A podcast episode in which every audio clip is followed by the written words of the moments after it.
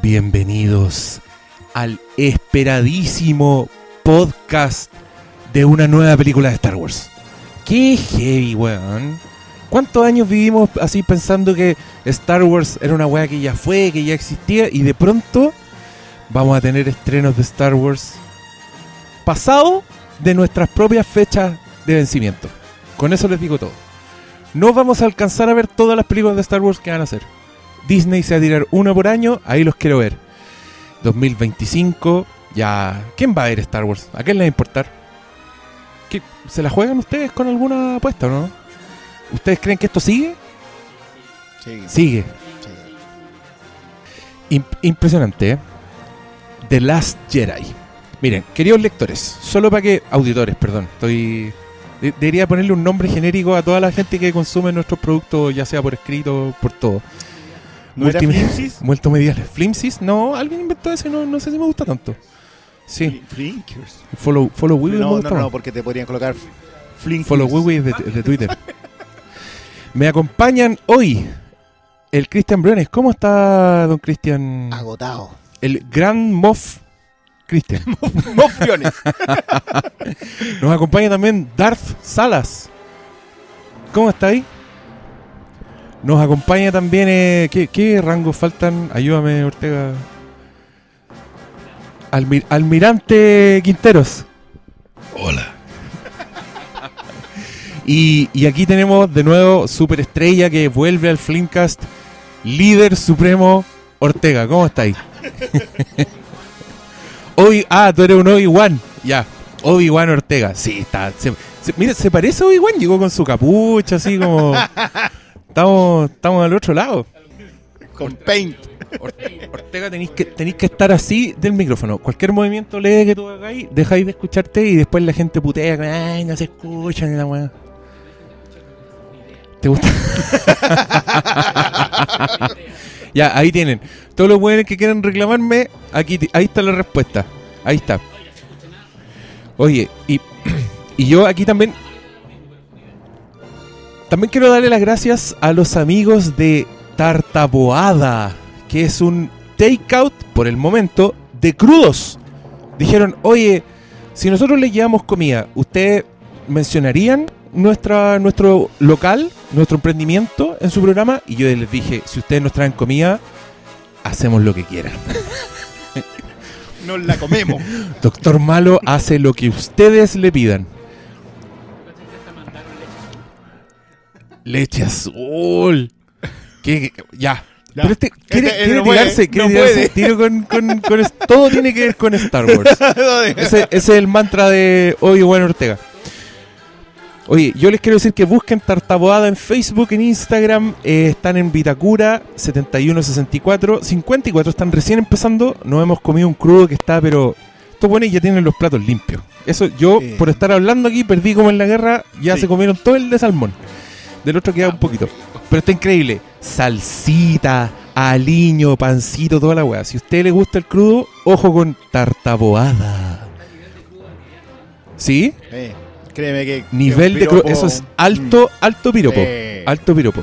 Ya. Ya, pues cabros. Con eso nomás. Y bueno, yo también quiero decirles que. eh, a ver, me voy a poner un poco personal acá, pero solo les voy a decir que desde. No, no desde. El estreno de The Force Awakens el año 2015 debe ser el golpe más duro que yo he recibido en mi vida de crítico de cine. Fui un disidente de esa película eh, y me costó bastante caro. Consideré la jubilación, consideré retirarme. eh, me sentí demasiado desconectado del resto del mundo. eh, fue para mí muy desconcertante. Pero con el tiempo empezó a aparecer gente que pensaba parecido a mí, que me empezó a prestar apoyo. Pero eh, el punto de esto es que yo, lamentablemente, y aquí hago una confesión muy personal que a mí me entristece, siento que esta Star Wars eh, no es para mí. Eh, no tengo conexión con los personajes nuevos, no me gustan en lo absoluto. Y fui a ver The Last Jedi eh, movido por el hype que apareció hace poco. Las primeras impresiones de, de esta película eran bastante importantes al punto de decir que era la mejor película de la saga, por ejemplo. Lo leí en varios medios serios. Y, mm, y yo, en el fondo, lo que estoy tratando de decir es que quiero ser testigo de esta conversación y no quiero ser partícipe. Así que este Flimcast, sin spoilers, este, les aviso que esta es la primera parte donde vamos a hablar sin spoilers, después vamos a subir una parte con spoilers. eh, van a estar eh, estos nuevos, estos Hate- Hateful Four 2.0 con Ortega ocupando mi lugar. Así que eso es todo lo que van a escuchar de mí por el momento. Tengo miedo, Yo digo creo que no. me va a costar no meterme, pero es mi idea. Eh, yo quiero escuchar qué van a decir estos cuatro sabios hombres de la película. Yo solo les diré que creo que es mejor película de The Force Awakens y eso es todo lo que voy a decir. Así que con ustedes, Hateful Four 2.0 Star Wars The Last Jedi, episodio sin spoilers. Eh, se, se lo llevó. Perdona, se, lo- se estaba despidiendo con Tuti Diego. el drop mic, el drop mic de verdad. Poro por pork, poro por pork.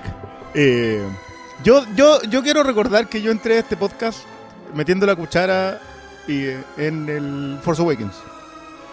Así que de verdad que no creo que Don Diego se pueda aguantar de, de entrar hoy día.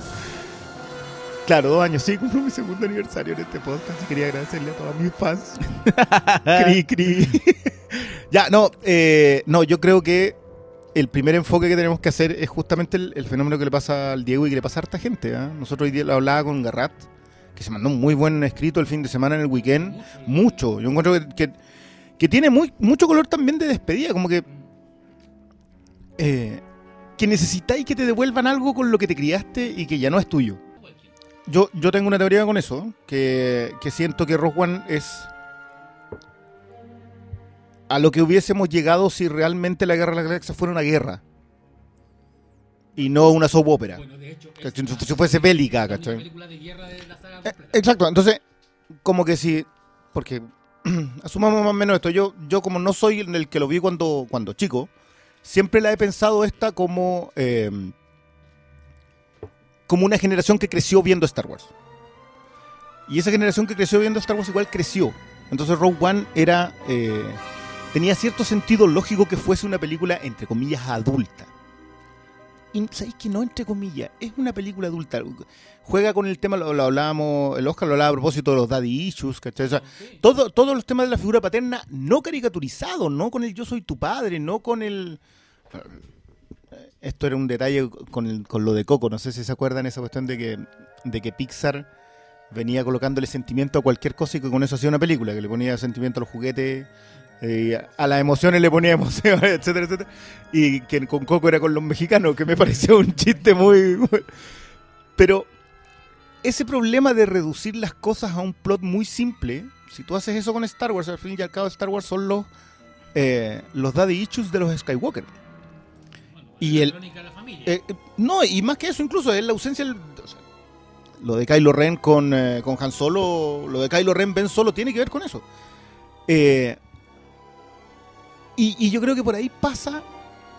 Yo no quiero profundizar en esta porque de verdad creo que en, lo- en la parte spoiler podemos, podemos profundizar más, pero yo creo que en esta, en Rogue One, claro, claro, esa relación tiende a ser más madura. Sí, y hay una, y hay una, y una supuesta pureza en el, en el amor del padre, pero pero bueno, yo en realidad iba a que se puede, yo creo que podemos hablar harto sobre el fenómeno que va a pasar con esta. Yo, yo lo sentí mucho con Force Awakens, pero en Force Awakens vi más decepción por la calidad de la película. Porque igual Force Awakens es una película en- en- de la media para abajo, digamos, no es... una decepción entre comillas porque también hubo mucha emoción. Porque sentí que volvía a la Claro, pero esa emoción ten- tenía que ver con, con que factores- volvía a Star Wars. Con factor externo a la película. Con que volvía a Star Wars. Tiene que ver con con, con el que... Es suficiente. ¿eh? Y Yo, yo dándote he algo. dicho que es suficiente. No, pues, no solo eso, dándote algo que por décadas pensaste que nunca íbamos a tener.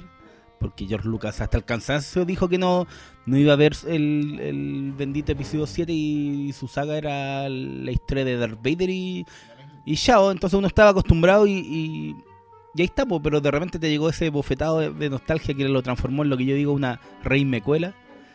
Que fue el- al final lo que terminó dejando más la película, porque claro, muchos no enganchan con los personajes, pero algunos no encuentran que son mejor casting que lo que había en, en otras películas de Star Wars, sobre todo en las precuelas. Pero siempre lo que. Sí, po, son, son mejor. Son, son un mejor. Son obvio, son. Yo, yo diría que solamente ese. O sea, Hayden Christensen, el gran problema es esa, porque en realidad no me van a decir que Natalie Portman y, y Ewan McGregor son superados por alguien acá. Sí, po, Ah, bueno, sí, pero po, eso tiene que ver con, con doy- quien dirige. po. No, no es Pero sí, po. particular. Bueno, de nuevo, vamos a entrar de eso en la, en la parte de spoilers, pero sí yo sentí que acá por lo menos dos personajes, dos actores con sus personajes, estaban mucho más cómodos que en, la que en Force Awakens.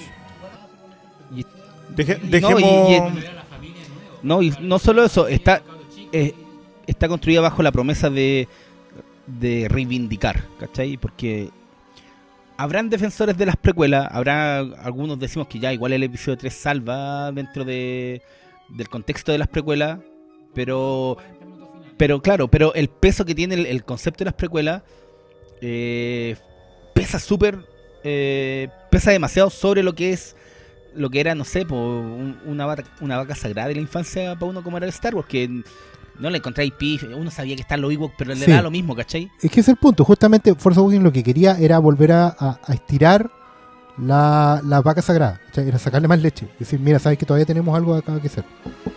Pero lo hacía desde, eh, desde la reverencia a la vaca sagrada. ¿cachai? Entonces la gran pregunta era si esta película avanzaba o no en eso. ¿cachai? Ahora, personalmente yo siento que es una cosa buena que esta película sea menos de comité que la otra. Yo siento que de todas maneras, en, en su diseño total, global, la película sigue respondiendo a necesidades del estudio o de la, produ- de la producción. Yo lo sentí súper encima del estudio. Hay cosas que tienen que pasar. Heavy. Sí, pero a diferencia de otras películas más de estudio que hemos visto, y Force Awakens creo yo, creo que aquí igual hay un hay un director, un autor, porque bueno, de partida el buen escribe y dirige, eh, Ryan Johnson. Que algo que no había pasado con la antigua. No, pues, siempre un comité de cuatro o salvo, cinco... salvo con la, la primera Star Wars. No, el comité y cuatro o cinco guionistas, uno trabajando sobre la pega del otro y así. Y, la- ¿Cachai? y se supone que el resto es Jedi, porque también hay, se- se- Sí, pues, esta película fue codirigida como por cuatro. Hay de- reescrit- y hay reescritura también, si Costan se metió, Costan terminó dirigiendo, ¿Sí? o cuestión que estaba reescribiendo. Pero siento que de una forma u otra, en esta película, independiente de su resultado global, se, se- se encontró un equilibrio. Un equilibrio entre una visión de autor y el estudio, donde ambos sacrifican, pero ya no es una masacre desigual como puede haber sido, a lo mejor, eh, bueno, tantas otras películas. La Liga de la Justicia, La el Liga de la mejor ejemplo, Justicia, démoslo o, o cosas más fallidas como Los Cuatro Fantásticos, o cosas que uno siente semi-mutiladas como la misma Rogue One, ¿cachai? Acá siento que no hay nadie enojado, ¿me entendí? Que todos llegaron a un acuerdo pacífico. Y eso tiene beneficios, tiene eh, daño, digamos, pero ya siento que establece un tono del cual ya podemos empezar a conversar. Sí, lo que pasa es que en esta película se nota que hay un direct- que hay un director y, y- y que se fue y la visión del director fue respetada al principio, de- desde el inicio hasta el final. Porque, Porque el estudio estaba de es acuerdo. Súper coherente Mm. con, con- Sí. con todo lo que. Si una, una de las virtudes que tiene la película es su coherencia. Su coherencia narrativa, su coherencia estru- como estructura, su coherencia visual. La película, no, tú no sentís que tiene parche. Claro. Quizás tiene.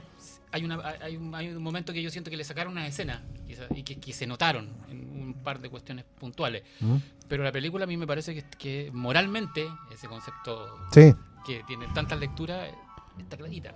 Sí, igual hay que considerar que eh, en la historia es que son como dos películas en una, porque por un lado donde más autor se siente es en todo lo que compete a la historia de Luke Skywalker y Rey y Kylo Ren. Que ese es por un lado, después de todos los sucesos que vimos en el episodio 7, nos enfrentamos a esta historia en donde eh, Rey será entrenada o no por Luke, porque Cresta se fue Luke, qué onda pasa con Kylo Ren, eh, abrazará finalmente completamente el lado oscuro después de matar al papá.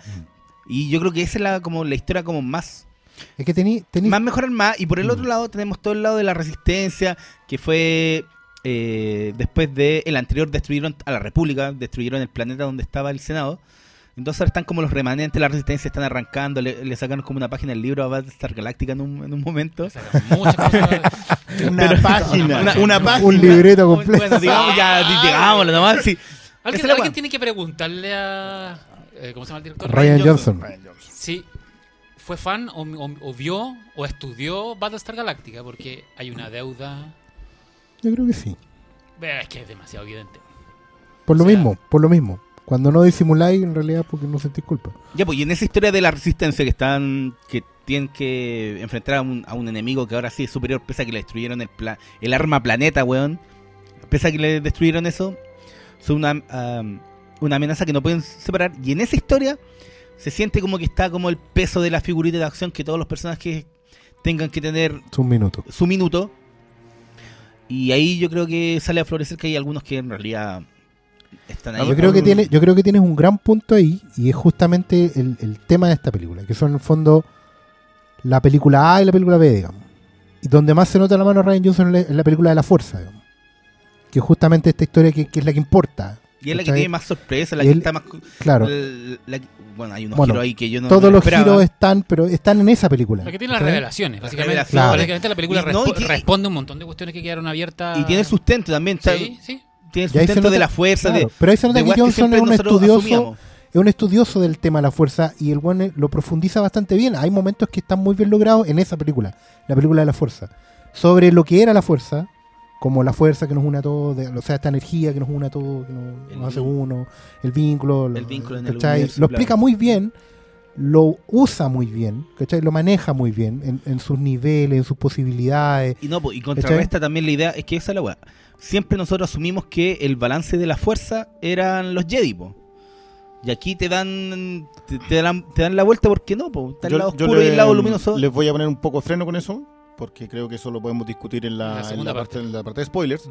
Pero quiero volver sobre un término que creo que profundizaron muy bien, que es el concepto del diseño. Yo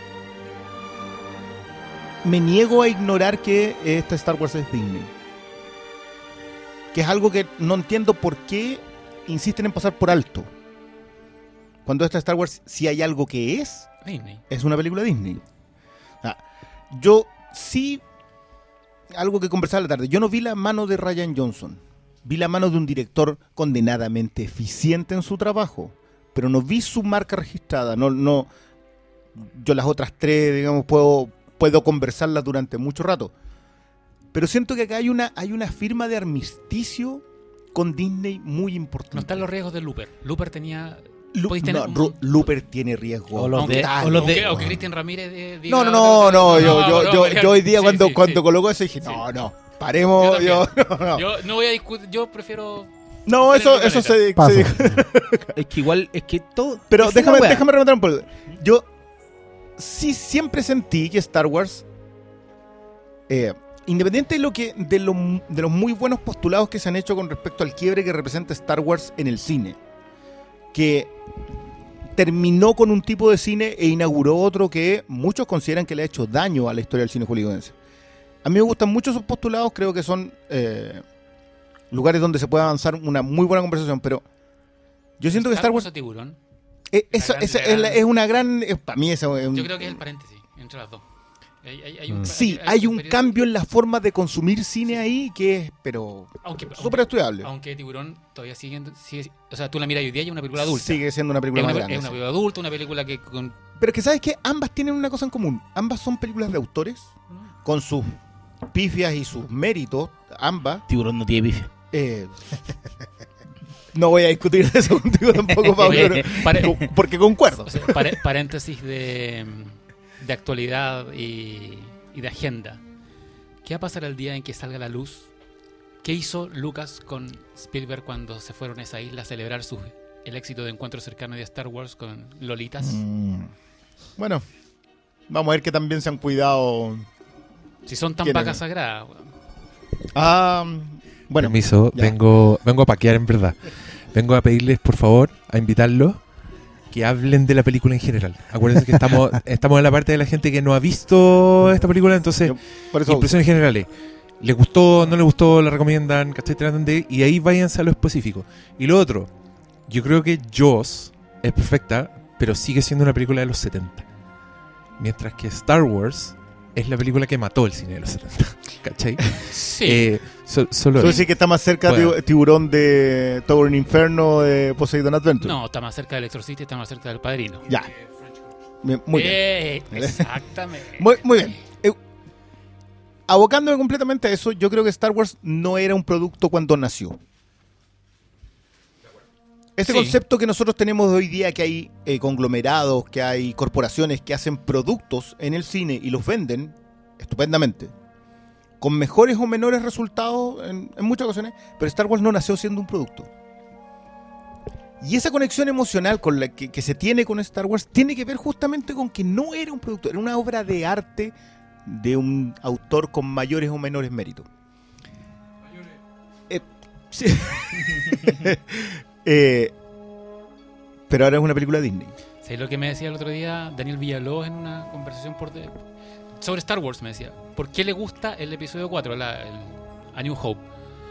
Porque es una película que se, pasa, que se mete por la raja, con perdón de audi- auditores, todo ese concepto hoy día tan de moda de, por, a través de la literatura y, y- y del cine masivo, del joven elegido. Todos son, todos son chosen one. Todos tienen vienen de una, de una dinastía, están destinados a sacar la espada, Harry Potter en adelante.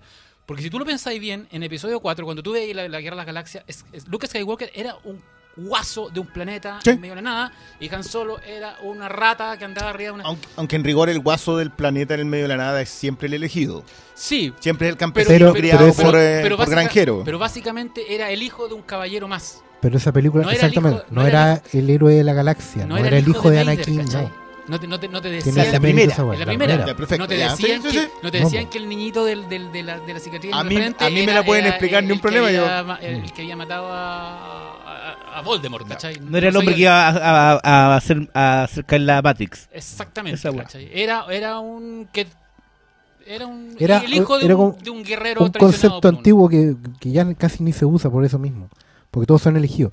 Era, esto en el momento preciso, El- sí, po, ¿cómo era la frase? Era en el instante preciso. en el instante preciso, en el momento... Sí. ¿Cachai? Sí, era, era algo que Hitchcock exploraba mucho. Col- Claro que él lo colocaba con personas normales en situaciones extraordinarias, pero era básicamente ser eh, el tipo preciso en el momento preciso. Exactamente. No Ahora- siempre resultaba bien. Ahora digamos. volviendo que la película tiene la estructura del viajelero y efectivamente el campesino y todo. Y pero yo no tengo ningún problema. Si yo, yo algo que le.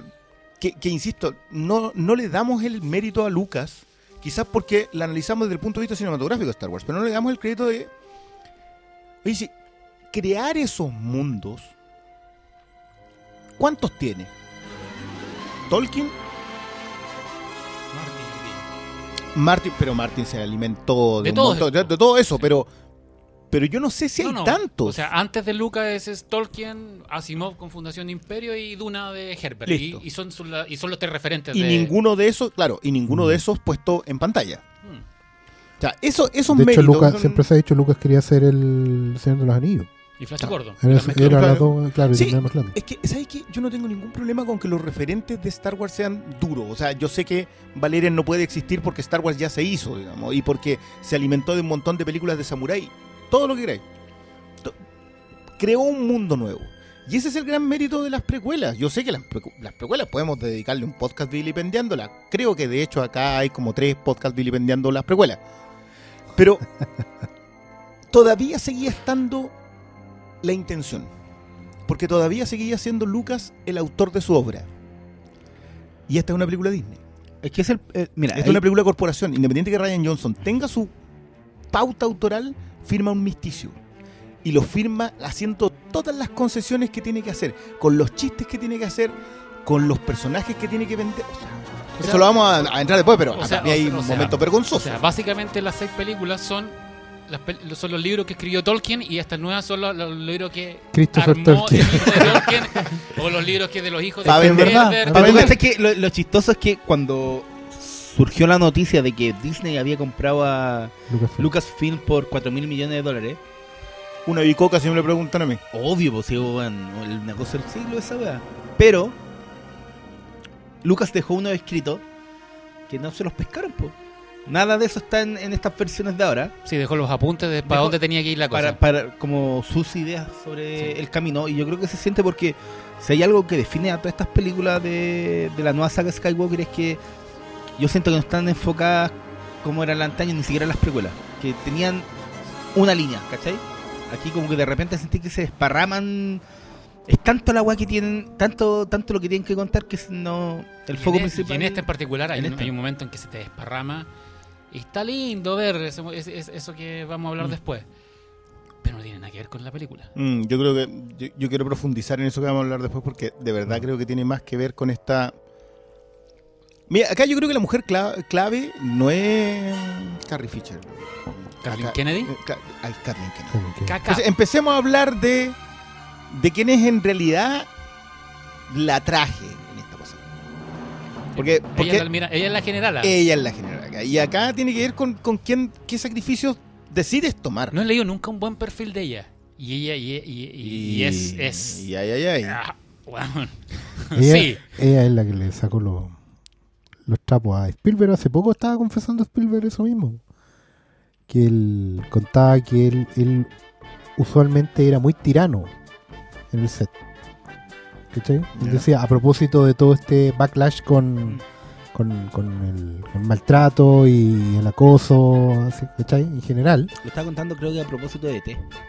Sí, era de esa época, ¿cachai? En una entrevista por The Post. No, no me acuerdo, sí, era, Sí. No, era, no me acuerdo si era ET o Encuentro Cercano. Pero era, era, era el Spielberg de los 80, pues, No, era el, Spielberg que ya era El Spielberg, sí, pues, el Spielberg de Amblin Tiburón. Entertainment a full, ¿cachai? Y contaba que él efectivamente era, era, si bien era muy, muy dije con los actores, con el equipo técnico era un tirano. La punta del zapato para adelante.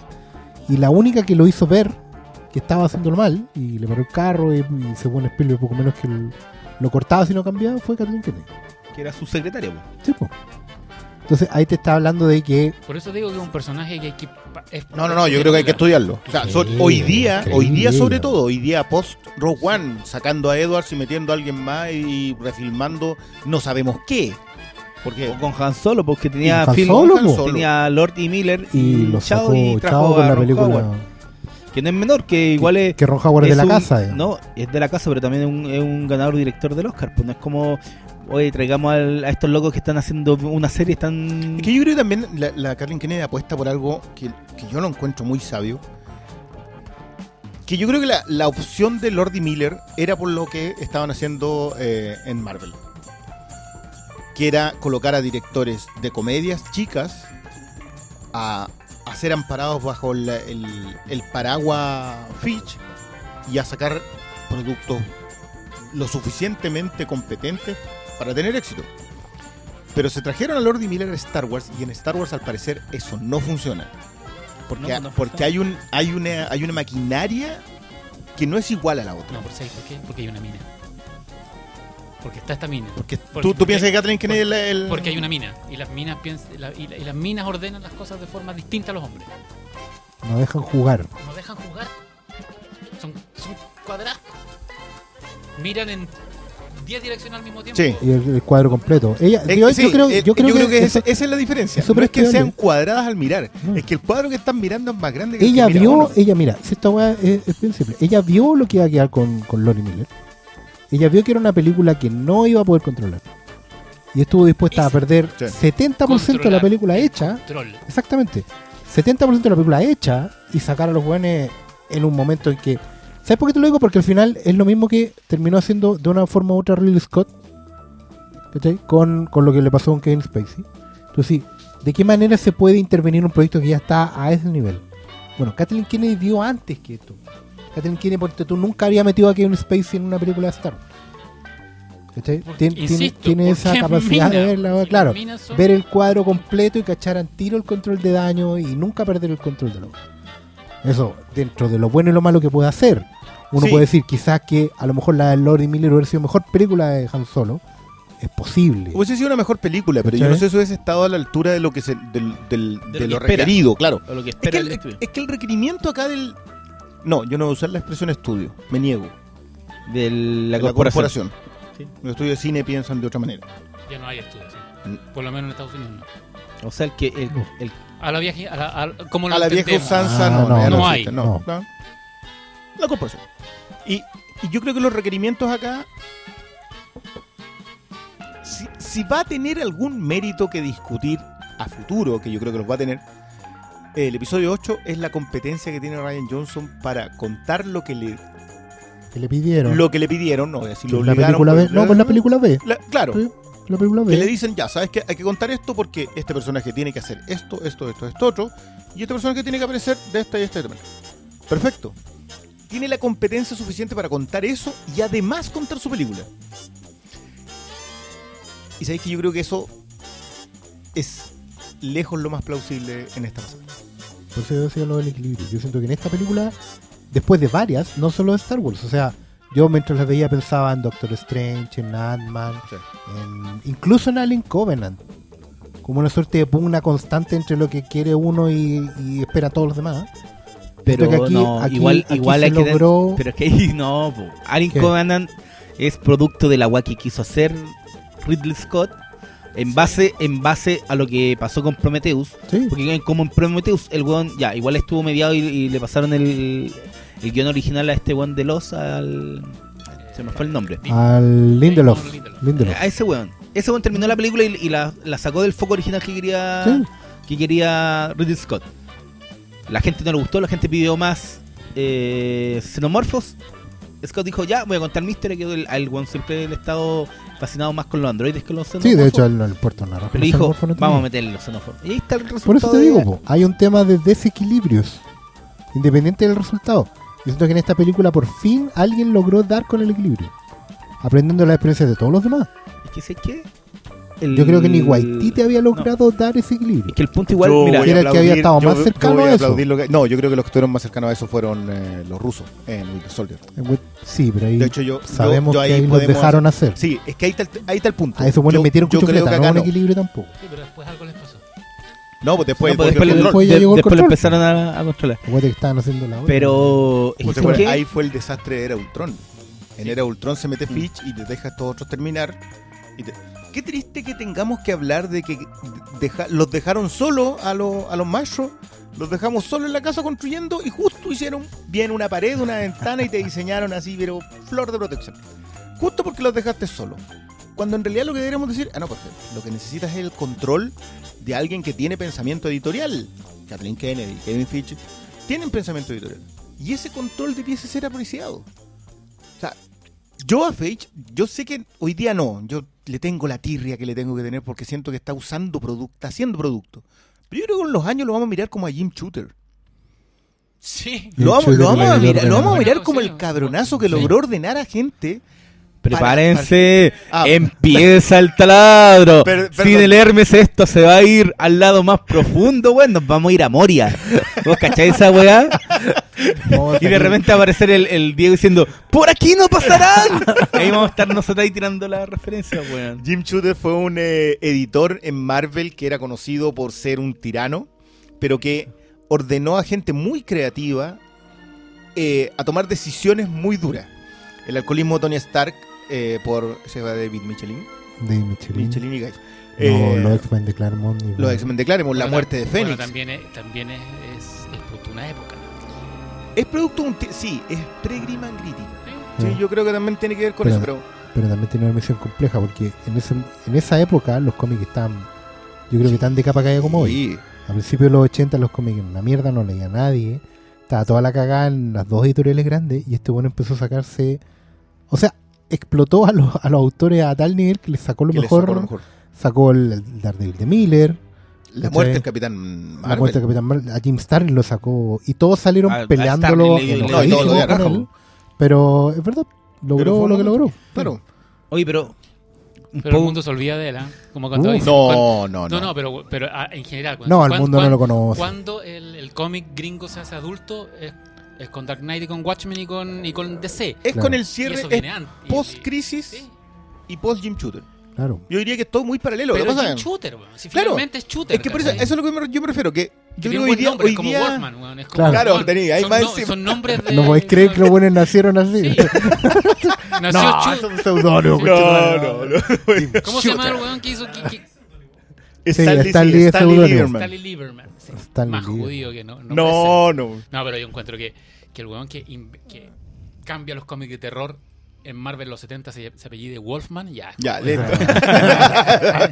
Va para otro lado. Oye, Pero, pero volviendo al, al mismo tema, yo Volviendo creo que a Star lo- Wars. volviendo a Star Wars, yo creo que lo está que decir haciendo. ¿Qué nos pareció la película? Si no, nos va a- No, Sí, una- no, no, mira, una de las cosas que yo quería una hablar... ronda de eso, por No, favor. y, y va relacionado con lo que está hablando el, el Oscar.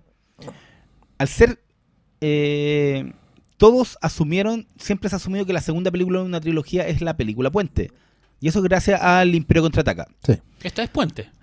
El, el punto fue que el puente ya fue hecho en Force Awakens. Es una película muy puente. Te toma, el, te toma lo que ya estaba hecho para crear esto, para, para pasar Me, la me batuta. me gusta ese punto, verdad. No sé si está en Puente. Es No, una película de que- inicio que termina como Puente. No, es que Es que creo ese que es su problema. bueno, yo creo que sí. no se decide hacer. O sea, está todo el rato haciendo New Hope, pero quiere darte un, un efecto puente Imperio contraataca. Claro, ese es el problema. Por- por- pero, pero, eso Pero es lo que ¿saben importa. qué? Es que. Yo quiero, es yo quiero que eso no, quede po. anotado. Digamos, anótenlo ustedes, tomen nota cuando estén escuchando esto. Quiero que eso quede anotado porque tenemos que conversarlo mucho en la sección con spoilers, que yo creo que hay No, una mira, visión de eso mismo que tú estás diciendo en el Yo desarrollo lo- de la no, otra. si lo puedo hablar sin spoiler.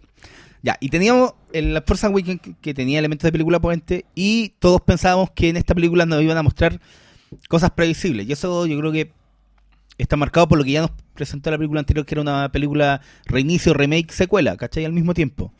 Entonces, uno sabía ya, aquí nos van a mostrar poquito al, a Snoke, pensando en lo que ya fue Star Wars en la, trilogía- en la trilogía original y las precuelas.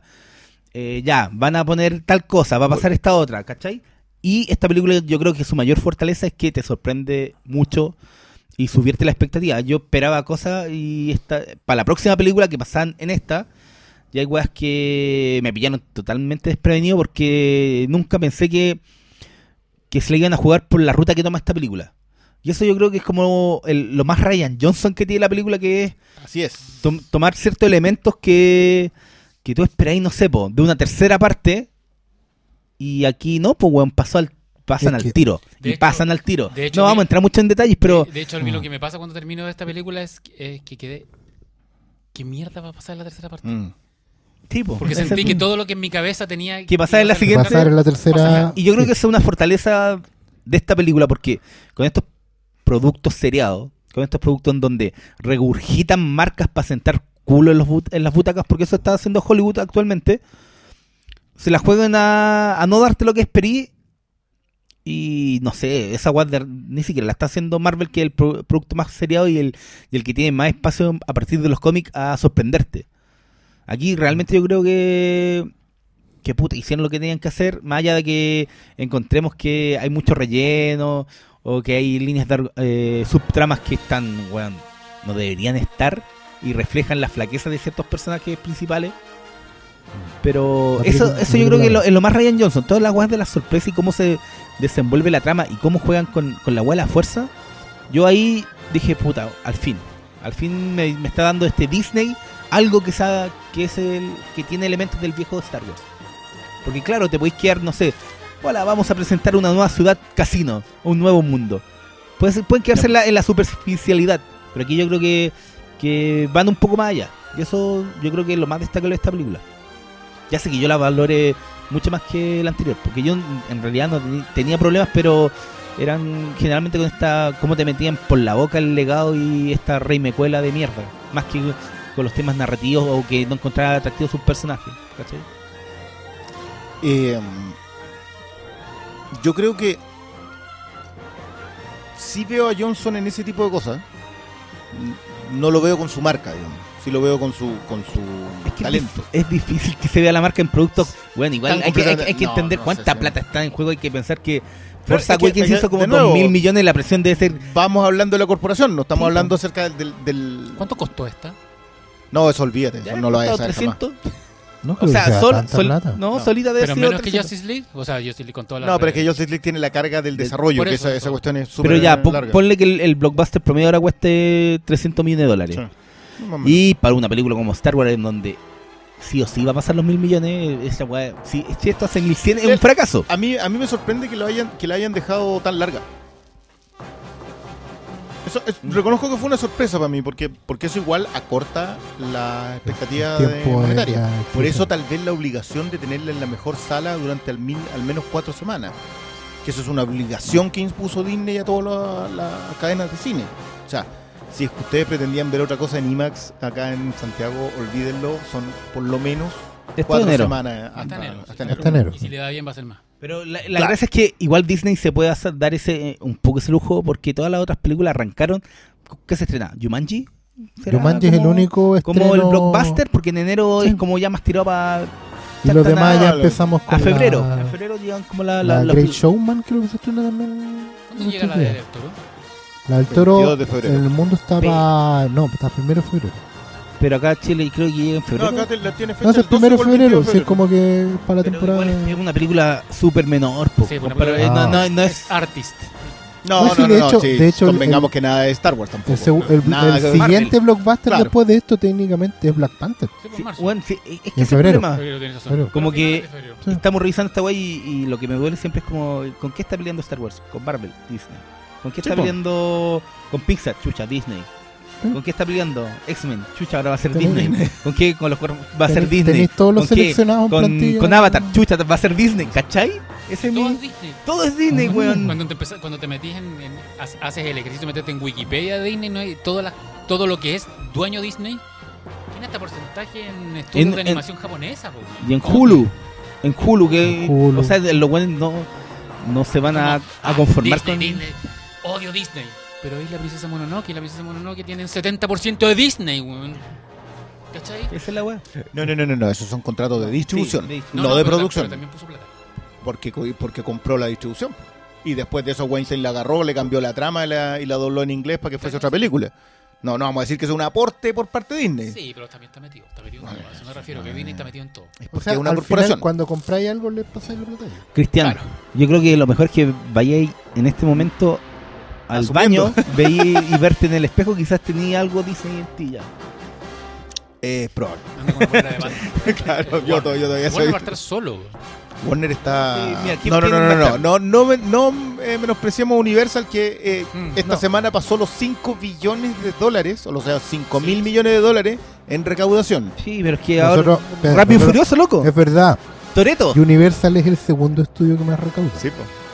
Warner es el tercero. Toreto, perro, Toreto. La ¿Qué es la weá? La familia. La Porque- familia. La gran saga familiar. Universal- Per- perdón, no Universal me tiene- desprecien Despicable Me. Es que es el punto. Universal tiene Illumination Studios, Love Fast and Furious y tiene otra guay más. Y tiene Jurassic World. Y Jurassic. No, si esa va a ser el próximo año. Claro, pues, y, el- y la, la tercera pata es eh, Warner.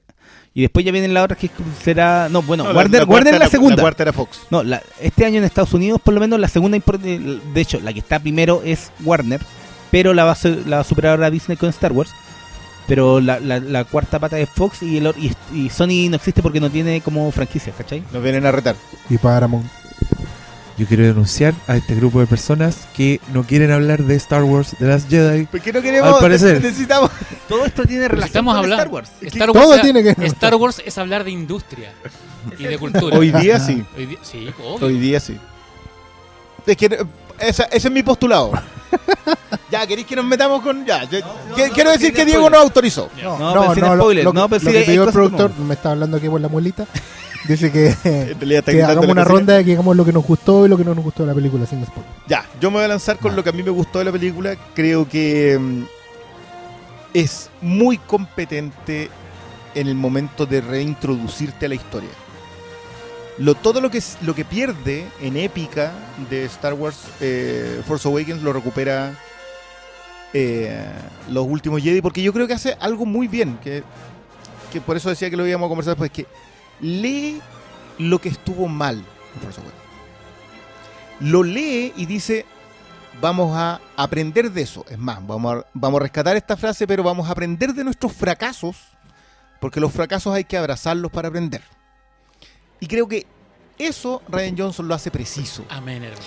Firme y adelante, o este delante. Sin perdón, lo que Jesús nos ve. No voy a entrar en eso, pero sí. Aleluya. Creo que lo, lo hace y dice, ya, perfecto, esto lo podemos hacer. Las restricciones que tiene son notorias. Por eso, por eso me gustan ciertos chistes que hace entre medio que tú sabes que, ah, esta, esta la pasó. No quiero volver a profundizar porque creo que es lejos. Puede que esté en el top 3 del mejor chiste de Star Wars, si es que no el mejor. ¿Cuál? Este se Ah. rió solo. Esa cuestión fue gloriosa. no voy a parar de reírme. Pero bueno, lo vamos a comentar después. Pero eh, yo creo que ese es un chiste que mete a propósito del, de las entradas épicas de Star Wars. Porque las recupera él.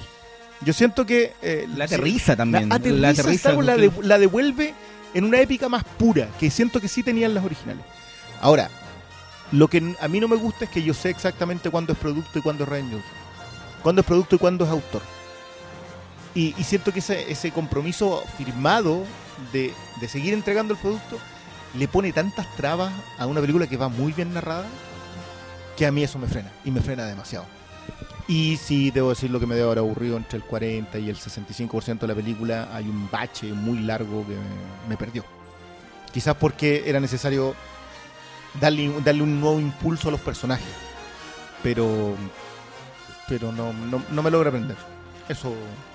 Yo también, justamente, lo que me gusta y lo que no me gusta tiene que ver con eso que decíamos hace un rato, que, que una película A, categoría A, y la película B, la que va corriendo por abajo. Y está en el montaje. Hay, hay una cuestión que a mí...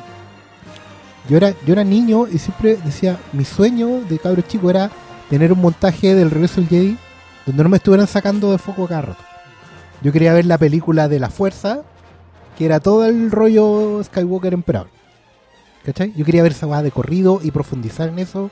Y ojalá con escenas inéditas y dame dos horas de eso. ¿Cachai? De la conversa en el ascensor, de, de todo, todo eso y más. ¿Cachai? Y ahora aquí sentí lo mismo. Me gustó mucho la película A, la película de la fuerza, la película que, que, que justamente esa, la que tú muy bien decís, Cristian, es la que se hace cargo de The Force Awakens. Y que de hecho, en una escena en particular, es o sea, hay muchas escenas donde se pasea de Force Awakens. la Particularmente busca, una no es que donde la, la- pasee, la va a buscar, La y va a buscar y la machaca. Sí. La machaca, literalmente, Le manda recaditos a Abrams. sí, y le manda varios recaditos. De hecho, ahora yo me hace mucho más sentido que escuchar a J.J. Abrams diciendo, sí, siento que es bueno que vuelva a la saga porque hay cosas que no estuvieron tan bien en la otra que podemos contar mejor. Weón, te acaban de pasear, Espérate, pero... ¿JJ vuelve a la tercera? Sí, JJ volvió a la tercera. Porque se, se fue... A Trevor lo echaron antes de hacer nada. Trevor, el, que- Trevor era el de Jurassic World ¿sí? y él había escrito un guion y est- iba a dirigir la, el episodio 9. Sí, po. Y algo pasó en el camino a... Tercer caído, por cierto. Sí, pero probablemente lo que hablamos de control de Kathleen Kennedy lo, lo vio mucho antes y lo sacó nomás. pues. Probablemente el weón Colin hizo, Sherwood. Hizo No, la y no, no nos presentación. lo olvidemos que el cabro de Cuatro Fantásticos también venía para acá. Sí, Trank también estaba en esto.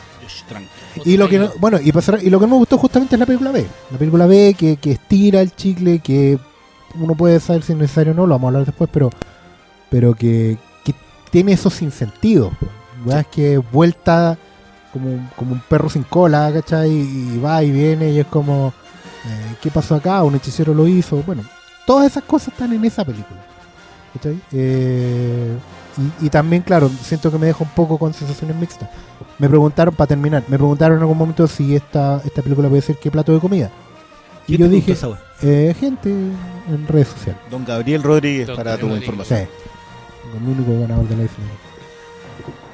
No, pero, pero fuera de eso, eh, porque creo que es súper buena la metáfora. Yo puse un plato hecho de muchas comidas ricas por separado, Sí. pero que no sé si funcionarían todas juntas, como una, una carbonada de pollo con chunchules y apio. ¿Cachai? Cuatro weas que Pero podéis bueno, comer por de hecho, separado, yo pero no dije- sé si la mezcla... es que es el punto. Hay gente que tendrá guata de fierro, hay gente que no, hay gente que separara las cosas, ¿cachai? Pero, pero en general los cuatro componentes yo encuentro que son bastante deliciosos. Mira, es como.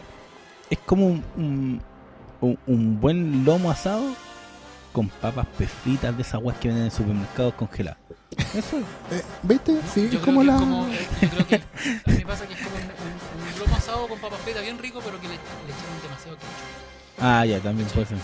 A mí- a- yo, yo creo que la, a mí- a- Yo creo voy a la- seguir con lo de la comida para rematar, para que rematemos los cuatro. y voy a decir que el ejemplo que hoy día le di, le di a don Daniel Hernández, también conocido como Chantamán, le dije que este era un muy buen costillar de cerdo que tú tirás ahí a la parrilla, pero que lo sacaste cuando estaba dorado por encima. Entonces te comes pedazos que son exquisitos, pero llega un punto en donde llegáis a una grasa que está fría y que no que no hay cómo. Y ese es el mayor problema, que yo siento que acá no lo dejaron al cocinero. No- aún es- La- incluso no le dieron tiempo. No le dieron Es que esa es la weá, como que la película tiene todos los ingredientes para para ser un batatazo. Porque están ahí. Car- carbón, fuego y, y Sí, incluso sí, tomando los personajes que a mucha gente no le gustaron. Pero yo creo que yo ya hablé un poco lo que no me lo que me gustó que fue esto de la sorpresa y como el tratamiento del tema de la fuerza. Inclusive en esa película B yo creo creo que hay cosas que son rescatables. Que elevan igual la cosa. Hay otras que no, que los mandan para el fondo. Y están relacionados con Finn. Pero no sé, a mí, por ejemplo, Poe Dameron, que en la primera no tiene ningún rol, desde aquí, del primer minuto, está el piloto As, pero que tiene que darse cuenta que también tiene que liderar, ¿cachai? Yo creo que eso está, está bien armadito hasta el final. Y también hay un juego como, ¿qué pasa ahí con, con quién sigue en el, en el control de la resistencia?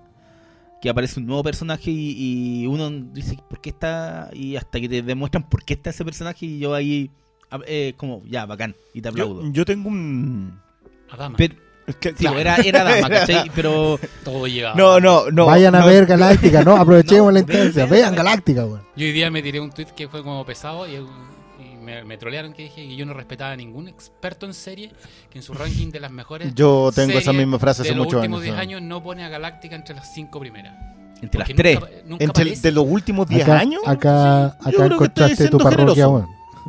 En este podcast encontraste tu Porque parroquia. yo, yo diría, desde la era dorada del cine, o sea, la era dorada de la tele, de esta era dorada de la televisión. Porque nunca la meten, ¿cachai? O sea, y yo No, creo que- no, no, no, no. Yo creo que Galáctica está a la par de Breaking Bad, está a la par, está a la par de Yo- The Wire. Yo la tengo con, con esa. Pero es también porque yo tengo media exiliada Soprano, porque a mí Soprano me pierde en la tercera. Cuando, que- cuando se va el personaje de la mamá. Es que yo creo que cuando sea la, cuando sea la vieja Sí. en Soprano, Yo- se desarma, Se desarma la... harto, pero las primeras temporadas. No, no, pero eso, las tres primeras. Pero son seis, po. Se me olvida que son seis. weón. Eh, que eso es lo que pasa. Se me olvida que Pero son no, seis. pero no voy, a, no voy a ponerme a atacar una vaca sagrada. Ya estoy pegándole Sí, a alguna. No, pero, que- pero siguiendo ese, igual aquí se siente que se desarma cuando remueven ciertas piezas del relato y prefieren enfocarse en otras. ¿Sabes lo que pasa Y con- Perdón, ese- perdón, volvimos a Star Wars. Lo, Star lo Wars. que ya, pasa, lo que pasa con No, ese- ta- tomé lo que tú dijiste Lo- para... excelente. lo que, Te pasa, felicito, lo que Pablo. pasa con esa película B, o sea, ese relato, e- esa, esa otra historia que va por debajo, es que Perdón, la ¿Qué B va- es la de Johnson y la A es la de la No, corporación. No, No, no. al revés. No, la, la, La, ya, primera, gracias, gracias. primera, primera. Solamente para aterrizárselo a todos. es cómo termina esa, eh, es- es- esa- ese relato B. Porque los personajes van funcionando, pero todo se desarma. A ver, voy a ser bien práctico. A mí la película me gustó más que The Force Awakens. Encuentro que es mejor película que Force Awakens, por donde la Yo creo que hay Yo creo que nadie va a discutir eso. Hace mejor Pero- uso de los personajes también. Es que ahí voy. Aquí los personajes, incluso los personajes que no te importaban, te importan. Yo siempre tuve problemas con Darth Maul, iba a decir, con, con Kylo Ren. Acá entiendo a Kylo Ren. Es que yo de nuevo creo Y- que es y- porque lo, ha- y- lo que hace Johnson es y- pedirle disculpas. Y sigo con y sigo el camino de, de Kylo Ren y entiendo por qué el weón es- por qué el personaje es un niño mimado y un mañoso y, y tiene esos arrebatos que, que en la primera sonaban como ya, Es curioso, como que madura sin necesariamente volverse otra cosa. madura sin- Pero madura. Mm. Sabéis que eso, de hecho, a Y mí eso- me gusta lo de Kylo Ren porque es una muy buena metáfora de estas mismas Star Wars. Sí, po. Maduraron, entre comillas, artificialmente. Mm. No es una maduración que tú veas al personaje viajar, sino que lo maduraron. Y es que ese Ahora, que es lo que hace por No, ahí. Bueno, Ahora, no, no quiero, no quiero terminar con esta comparación que es bien útil para los que están escuchando. Eh, a mí me gusta más Rogue One que esta. Y Porque, creo- porque somos gente 40. por- pero, pero yo creo que es mejor película. Rogue One es Por mejor supuesto. película que esta, y punto. Que esta. Que sí, que, que yo creo que es mejor, mucho mejor película que, que, que ¿cómo se llama? Que, Los últimos Jedi. que los que el, el último Jedi. Porque digamos, el, la traducción literal, pero es, es, es el último Jedi. Nah, digámosle de Last Jedi. Lo que no me gustó, ¿sabéis qué? Se criticó mucho que eh, The Force Awakens era como un remake o un, un, un repastiche, un rehecho de A New Hope. Esta no es un no, no es un, un repastiche de las de ninguna, pero sí siento que tenía escenas que yo ya había visto Sí, y que estaban y que estaban montadas y puestas tiene varios, igual. tiene varios. Y- o sea, la batalla de Hot es igual. varios Hasta con la, hasta con la Tiene- misma posición de los de tiene varios homenajes que pegan en el La- palo es que con va- la copia. Pero es que eso, eso, eso, es que es el eh, a Palpatine, Luke, Vader, hasta el diálogo el mismo. Sí. Eso es spoiler. Y, y bueno, hay otras otras escenas que me pasó. Esto ya lo he visto y Sí. lo vi en las, en las tres películas anteriores. Pero tú sentís que te van a contar Pero- algo nuevo como lo que trató de hacer Lucas en algún Pero momento? podrían haberlo contado una Pero forma- si no lo van a hacer. Yo quería decir una cosa que con Rock One la diferencia es que uno sabía en qué iba a terminar. Y para mí eso es lo que le juega en contra porque esa película para mí no tiene sorpresa. Sí, sí, a diferencia que de esta. Es, verdad que en esta no, no tenéis idea para dónde va. Y llega un momento en que todo tu ¿Sabes- supuesto. ¿Sabes todo que tu yo voy, supuesto- hasta el día de hoy voy a seguir eh, llevándote la contra con ese argumento? ¿Con qué? Con que, con que no tenga sorpresas puede ser algo que le juegue en contra. La ine- inevitabilidad de las cosas también es una gran trama. Que tú sepas exactamente dónde vas a llegar y no puedas evitarlo porque le tomaste cariño, que para mí lo que mejor tiene Rogue One es que yo empiezo a querer en un punto a todos esos personajes, Sí. a sabiendas de cómo terminan. Sí, Se vuelve muy porque lo que- emotivo porque lo que importa en Rogue One es el camino. Y es cómo lo Ta, ta, enfrentan. ta, ta. Y, Si y tú cómo, que van a morir, más ¿cómo que el lo camino, el cómo enfrentan el camino. Es como cuando veis las películas, los western antiguos. Tú Sí, sabías dónde. Tú sabías qué iba a pasar. Quién iba a En- quedar vivo y todo. En muy pocas no. Tú- en, en muy pocas no. Sí. Y que son las, las antológicas. Sí. Pero en la mayoría, las que, las que agarráis en tardes de cine, tú sabías que el pillito iba a matar. John Wayne se salvaba, John Sí. Wayne se salvaba. Pero está el camino. Sí. No, es, que, es que por eso yo eso no creo que sea algo en contra de Rogue One. Creo que es un mérito. Sí, El, mérito el- para mí el mérito es que tú sabes exactamente cómo termina cada personaje. Tú lo sabías. Acá no se salva nadie. Es- Pero ¿sabes le tomas Es- el cariño. Esta es una película de Star Wars para la generación Game of Thrones. Porque tiene giros, giros inesperados, giros inesperados, giros inesperados y Voy a conceder completamente ese punto al señor Sí. Ortega. Tiene conexiones, Sí. tiene, tiene vínculos con cosas que ya viste, supuesta, supuesto easter egg dentro todo, de... todo lo que hace Game no of Thrones. Tiene esos diálogos onerosos en los momentos clave. Todo lo que hace Game Mm. of Thrones de, de manipularte emocionalmente y manipular al espectador y darte el, el puñetazo en el Hasta, capítulo hasta latearte por ocho episodios, sí. Lo hace, lo hace. Esa, esa tuvo de más sala. Bueno, de, de hecho sería un- eh, yo creo que es una buena es una buena teoría para tirar en este podcast. Este, es- este Star Wars es el Game of Thrones, es una temporada de Game of Thrones Thrones. en una capi- en una Yo creo que lo podéis incluso partir del otro lado. Tú podéis partir de que esta es una Harry Potter cortada la Game of Thrones. ya Sí, y, todo eso le resta méritos a lo que era en realidad Star Wars. Yo de nuevo por eso vuelvo a, a que sí entiendo a, a una generación de gente que dice, ¿sabes qué? Estas ya no son mis películas. Que es la teoría de Garrat Que- de que es la, la columna de y que fue súper bien. Y que sabes que yo, yo, yo puedo entender eso porque, claro, yo no importa que haya empezado comiquero viejo, pero yo soy comiquero. Yo llego a las películas de cómics por los cómics, por lo que consumía. Pero si la película de cómics es un mamarracho impresentable, yo igual puedo volver a leer cómics. Si a alguien le pareció que Batman Superman es un mamarracho impresentable, va y se pone a leer Batman de Tom King ahora. el Batman de Tom King o el Superman de Tomasi. Si alguien considera que, la- que es tan extraordinario, eh, lle- llegué, ¿no te gustó el postulado de la Patty Jenkins para Wonder Woman? Igual te podía leer el, el Wonder Woman de Ruka. ¿No te gustó Thor Ragnarok? Yo puedo ir y volver a leer la Thor hoy día o al o al o Hemming. Puedo volver a, los, a mis cosas. Pero el fan de Star Wars no puede volver a Star Wars. Porque le están contando historias con sus personajes. Entonces, es inevitable. Y por eso entiendo también es, esa. Ese Tirria. sentido. No es tirria. Yo No, creo si que- hay, yo hay creo algo que de tierra desde, desde que les quitaron el, el universo expandido. Y hay un, hay un montón de gente que considera que esta wea de que está pasando ahora. Igual Imperio Oscuro ese sido hermoso. no, pero por eso mismo. Hay gente que considera que este no es el verdadero Pero camino de Luke Skywalker pero y de todos los otros personajes. El, concepto de Imperio Oscuro es mejor que el desarrollo de la trama de Imperio Oscuro. Porque tiene harto ritmo. Los plot twists. O sea, los plot siempre. se- o sea, el, el pitch siempre es mucho más bueno. ¿sí? Es muy raro que tú. Excepto Chamalán, quizá. Son tipos que logran hacer el ejercicio de ejecución del pitch mucho mejor. Hoy día es un arte perdido eso. Ahora, igual, esta película viene a, con- a confirmar un poco una, una idea que teníamos acá, da igual, en realidad yo, de que, Menos mal que lo respondas. de que hoy en día, hoy en día la, la industria Star Wars, digamos, va a ir por dos carriles distintos. Vas a tener el carril, el carril show, digamos, espectáculo, que son los episodios, y de hecho se llaman así, y las películas que van a ser experimentos, ensayos de género Antológicas. antológicas que van a ser las Star Wars Story. ¿Cachai? Ahora sí, o sea, de hecho creo que Yo creo que eso era muy cierto En cuando medio- estaba Miller. Sí, pero Es que cierto probablemente no. Pero yo creo que igual van a ser películas que van a apostar por manera más seria, más burda o no, pero van a apostar más por ensayos de género, ¿cachai? Yo, evidentemente, Han Solo lo habían. A lo mejor. A lo mejor Lord y Miller están haciendo una comedia con. ¿cachai? Y yo creo que ahora volvió a ser un western. Que creo que es la idea que originalmente tenía. Porque yo creo que las Star Wars con van a ser. de sí, es de- bueno. O sea, Yo creo que las Star Wars Story van a ser como puras películas para el fan viejo. Claro. O las mismas que Para va a el hacer- cuarentón. No, las mismas que va a hacer Johnson ahora, que es una trilogía que supone que no tiene nada que ver con la saga. Sí.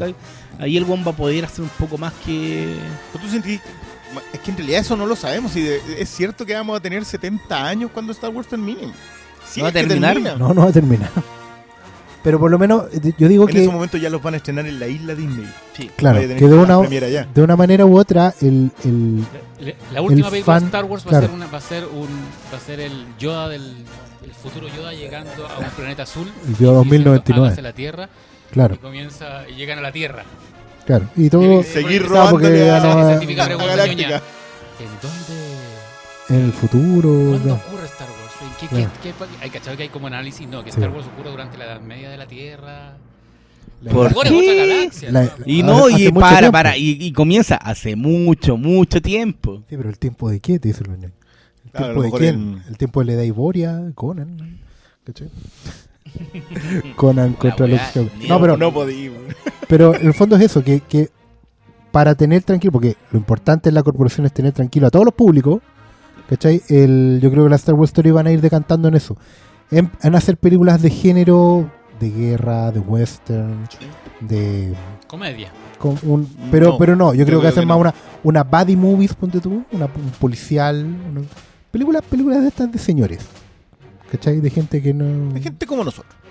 Gente vieja. Entonces, también para que el público sepa que no, no deben esperar ver Rogue One en esta, ¿cachai? Ni compararla, ni... De hecho, yo creo que es inoficioso ponerlas en ranking.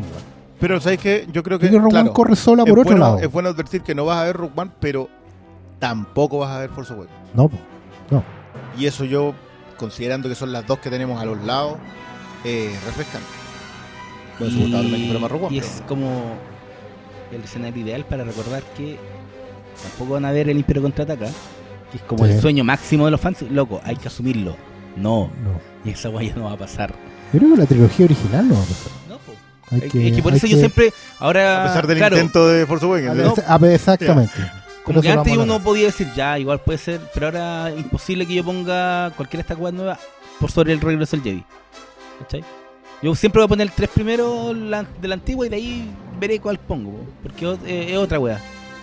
¿Cuál te gusta más? ¿El Imperio contraataca o el o A New Hope? Si Es que depende, depende del tiempo. A veces me repito más Star Wars, sobre todo cuando salió estas ediciones de especializadas que le quitaron todos los efectos especiales culiados agregados. Bueno, era tan hermoso que lloraba y decía, sí, este es Star Wars. Yo vi saltar a Oscar Salas cuando vio que aparte la podía ver con audio latino. Claro, po, si te Yo- trae el audio latino. Yo lo vi Ya, saltar. Y, pero es por tiempo. Otras veces más el Imperio Contraataca. Generalmente es más el Imperio Contraataca, pero hay veces que me gana más esa como simpleza y, que y bondad de la primera Con los película. años me pasa eso. O sea, yo sé que el Imperio contraataca es mejor película, pero tengo le tengo más cariño a, New Hope y es la que más me repito. Y esa es la conexión es- que se tiene con Es, Star Wars. es, la, es Star Wars más pura, ¿cachai? Y tiene una estructura.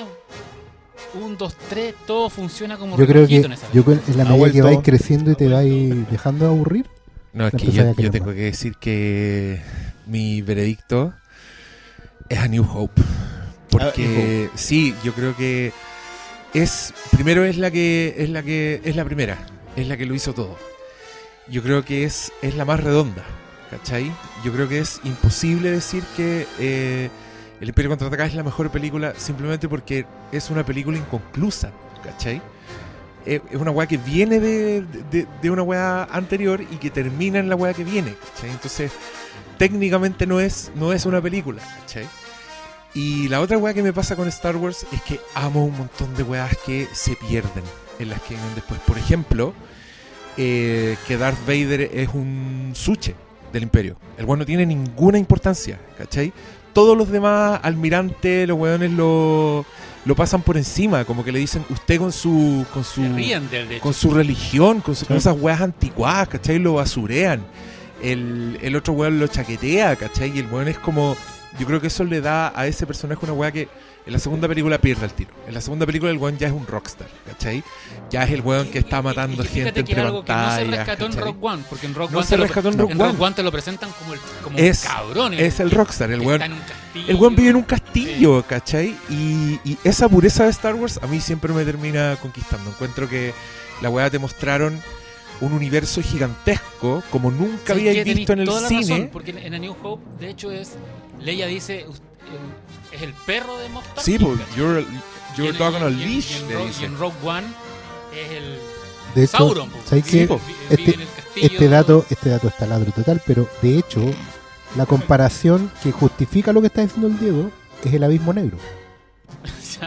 Porque en el abismo negro Vader era el robot rojo, sí, po. Maximilian, no era el, el- el científico.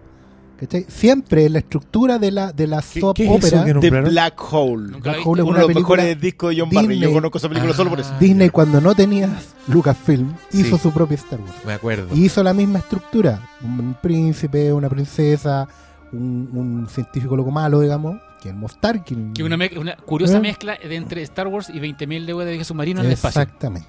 Tal cual. Puedo ir con eso. Her- her- De hecho, hermoso, el ¿no? malo es Capitán Nemo. Sí. Quería, quería darle, meter esa cuchara, pero también invitarlos a ya despedirse de la gente Sí. sin spoiler, para que se larguen con el spoiler. Este capítulo lo vamos a dejar hasta acá. Pero una ronda de palabras al cierre para los que no, no la han ido a ver, todavía están esperando.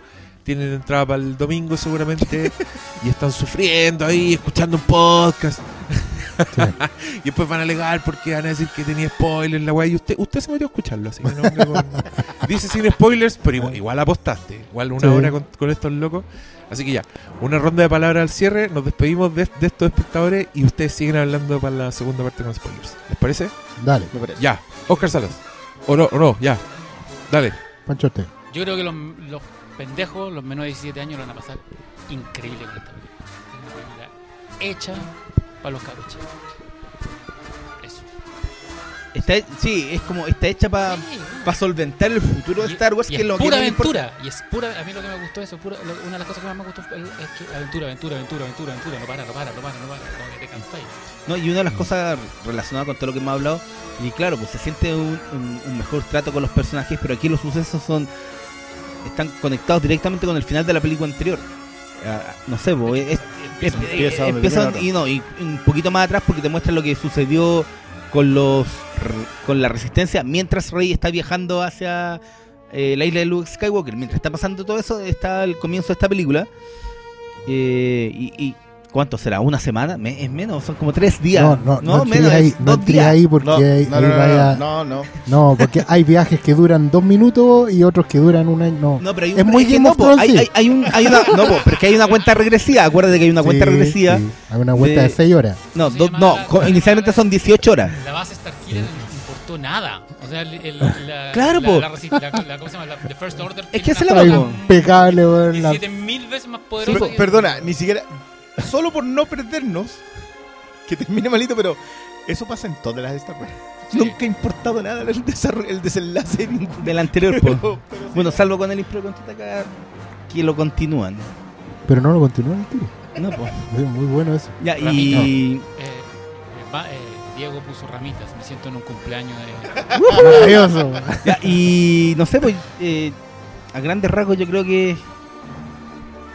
Que igual está. Cierra un capítulo importante esta película. Que no lo podemos entrar en detalle porque implica spoilers súper importantes. Para el próximo episodio. pero va directamente relacionado con lo que está hablando el Pancho porque es como hola venimos aquí este es Star Wars disfrútenlo pero ahora llegó el turno de alguien más que no son ustedes y esta película yo creo que marca eso y y con el dolor del corazón yo creo que de repente hasta es necesario para cerrar un capítulo Yo también creo que, efectivamente las razones para ir a verla, digamos, están. De hecho, me interesa mucho conocer la opinión de gente que de los fans de las precuelas, digamos, los que llegaron por las precuelas. Que, porque yo hablé de película A y película B, y efectivamente la película A tiene, tiene un valor para los fans cuarentones como uno. Pero quiero ver qué dimensión le dan los otros fans a la película B. ¿Cachai? Quiero ver cómo lo sienten, quiero ver si. Porque esta es una película que igual, esa, ambos mundos, que al final están separados también por eso, dialogan en algún momento, aunque no es un diálogo horizontal, es más bien un diálogo vertical. Es como que una película reta a la otra todo el rato.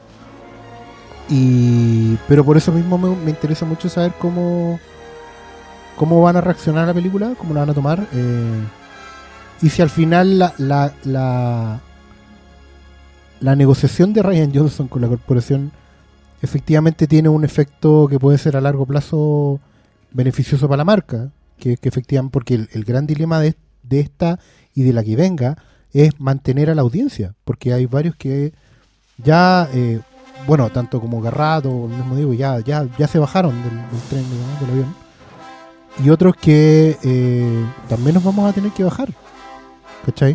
A menos que enganchemos con el, con el otro viaje, ¿cachai? O a menos Pero- que aceptemos. Pero sí, por eso es lo mismo.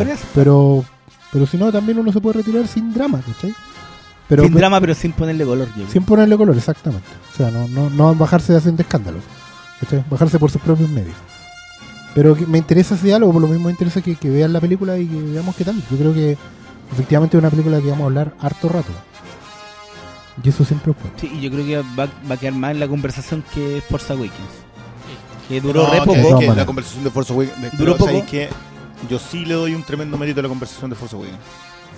Porque el, la explosión original de esto es un evento, esto es más importante, Star Wars es más grande, se derrumbó.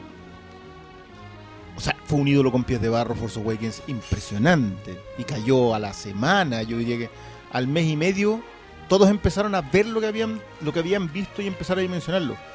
Y eso habla de una conversación que, que creo que siempre está ausente. No reevaluamos las cosas que nos gustan y las que no nos gustan. Mm. Y si hay un mérito para mí que tuvo Force Awakens fue ese. ¿la han visto de nuevo? Yo he tratado porque Yo la no. quería ver con mi hija. Yo no la he por vuelto a ver. partes. O Yo sea, también la veo por parte. que no, mira, La vi antes de ver esto, Yo- la vi como por parte, así rápido. por ejemplo, yo Perdón, cerremos las últimas impresiones porque si no, Sí, no, después nos tenemos. por un- uno, como que yo lo que hice fue verla el día del estreno, jueves. Me la repito el sábado, que es lo mismo de esto, pero después yo me la repetí como cuando estaban sacándole el cine. Cuando ya no hay nada en febrero, dije, vamos repitiendo, repetimos la película y. Y ahí como que ya estaba entregado a los a lo que no me gustaba la película, entonces tampoco lo pasé mal. ¿Cachai? Y de ahí creo que la he visto en el cable, me la he tomado un par de veces. Pero veo como las partes que me gustan, chao. Y será como, hola, ahí está Han Solo, aprovecha lo, que alcanzáis. Yo lo he dicho muchas veces, eh, no haber visto esto cuando era chico, a mí es condicionante. Yo, yo lo, y yo lo tengo súper claro. Es más, a veces creo que si algún consejo ¿Qué le en el sur? que no había nada. Pero la tele la vi. Eh, no, pues me mandaron a acostar antes de las. Sí. Y aparte que la dieron originalmente en el 7 o en el 13. En 7. Pero fue el 87 más o menos versión. 86, 87. No. Una se, iba a estrenar el día del atentado a Pinochet. Sí, pues. El regreso Jedi. La película que se trata sobre matar a un dictador. No, si yo soy guionista, bueno. Oye, y- Pero ya, no, no, cerremos, no, no, no, un poco, si estamos cerrando. Relacionado con eso, en esta película también hay una lectura relacionada a... Oh, A la- ya, ya, vamos al Ya, otro. pero Ya, pero estamos veamos la- diciendo que nos vamos al otro. Estamos haciendo teaser para que Ya, después yo creo que esta sí vale la pena que la vayan a ver y todo. ¿Estamos listos? No, por favor, cerremos. Ya, señores auditores, gracias por escucharnos y nos vemos en el próximo. Ojalá les guste la película, o ojalá no, para que disfruten más el capítulo que viene. Buenas noches.